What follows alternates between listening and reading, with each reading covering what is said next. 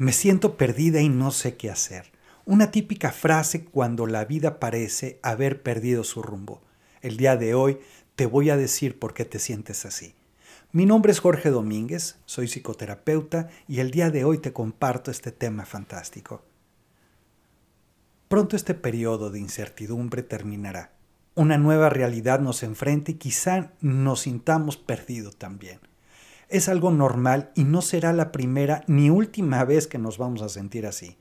Tratarte y transitar de forma errática por la vida nos ha pasado a todos, especialmente en la adolescencia. Con ello viene un sentimiento de extravío, pero este también puede llegar cuando experimentamos un duelo o hay grandes cambios en nuestra existencia, o incluso cuando nos descuidamos y dejamos de tener contacto con nuestro interior. Aunque todos podemos pasar por algo así, estar perdido es una sensación desoladora, que puede venir acompañada con depresión, falta de sentimiento de vida y baja autoestima. Igualmente hay una desconexión con uno mismo donde uno se pierde incluso de la propia identidad.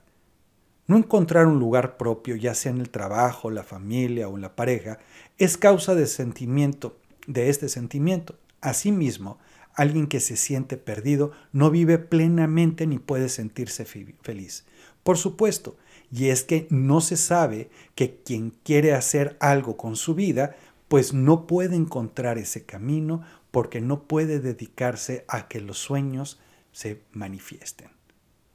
De continuar con esta sensación podría desarrollarse cuadros de ansiedad y depresión, por lo que es importante analizar el por qué se llegó a este momento y cómo se puede salir ello. Cada persona tendrá sus propias razones que lo orillaron a sentirse perdidas. Sin embargo, podemos encontrar algunas coincidencias en general. Una de, las unas de las partes por las cuales se sienten perdidos es que no dedican tiempo a conocerse.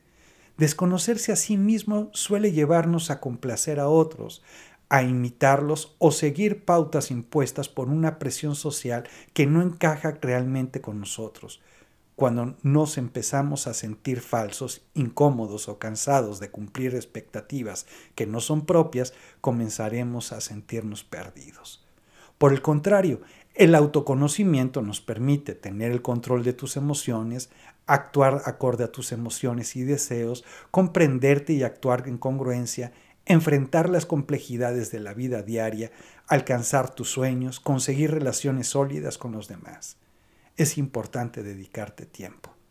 Pasar tiempo con uno mismo ayuda a identificar no solo quiénes somos y qué nos gusta, sino también los cambios que vamos presentando, así como los nuevos intereses y las nuevas aptitudes que ahora tenemos.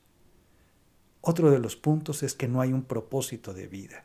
Quien no se conoce generalmente tampoco sabe qué quiere hacer con su vida. Pero el sentido de vida está en hallar un propósito, en asumir una responsabilidad para con nosotros mismos y nuestro entorno. A través de él intentamos darle un porqué aún para que nuestra existencia sea mayor. Pregúntate cuál es tu pasión o más allá, cuál es tu vocación.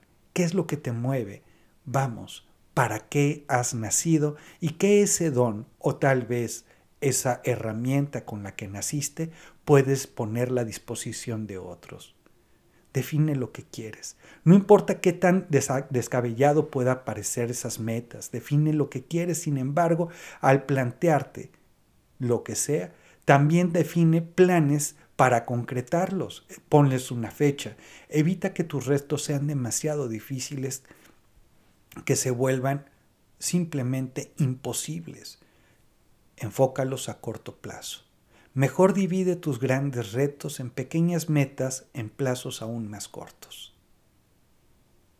Por otro lado, se ha dejado de creer en el crecimiento. Ya hace tiempo escribí y mencioné en mis diferentes redes sociales sobre aquellas personas que no se creen suficientes para algo. Hay quienes han dejado llevar por sus ideas limitantes y se estancan. Dejan de aprender, de esforzarse y creen que el lugar donde están es todo lo que les podrá dar la vida. Se conforman. También hay quienes tienen miedo al éxito y se quedan en su zona en una zona tétrica, confortable, sin avance, hasta que ésta deja de ser tan confortable como creían y se dan cuenta que han dejado de caminar por la senda trazada y están perdidos. Por el contrario, la sensación de crecimiento es expansión y, y de progreso y provoca plenitud y felicidad. Por ello hay que atreverse a salir de esa zona. No hay que tomar nada como definitivo, hay que probar y cambiar. No olvides que la vida consiste básicamente en prueba y error y así es como crecemos realmente. También recuerda que el miedo al éxito o al fracaso es contrastante y que nos impide arriesgarnos. De pronto parecería que estamos dando vueltas en círculos perdidos porque nos aterra la idea de cambiar de senda o dar vuelta en esa esquina. Nos da miedo la incertidumbre del cambio y nos paraliza. Pero entre más cosas experimentemos, más contrastes de la vida tendremos y podremos expandir nuestros horizontes con información más certera. Nadie nos lo contará, lo sabremos de nuestra propia mano. Cuestionarte y experimentar nuevos retos te va a permitir que crezcas día con día. Ello te ayudará a experimentar de una manera fantástica y para ello es esencial abrir la mente, estar dispuestos a hacer cosas nuevas, atreverse a salir y moverse en otras áreas de acción que no has experimentado.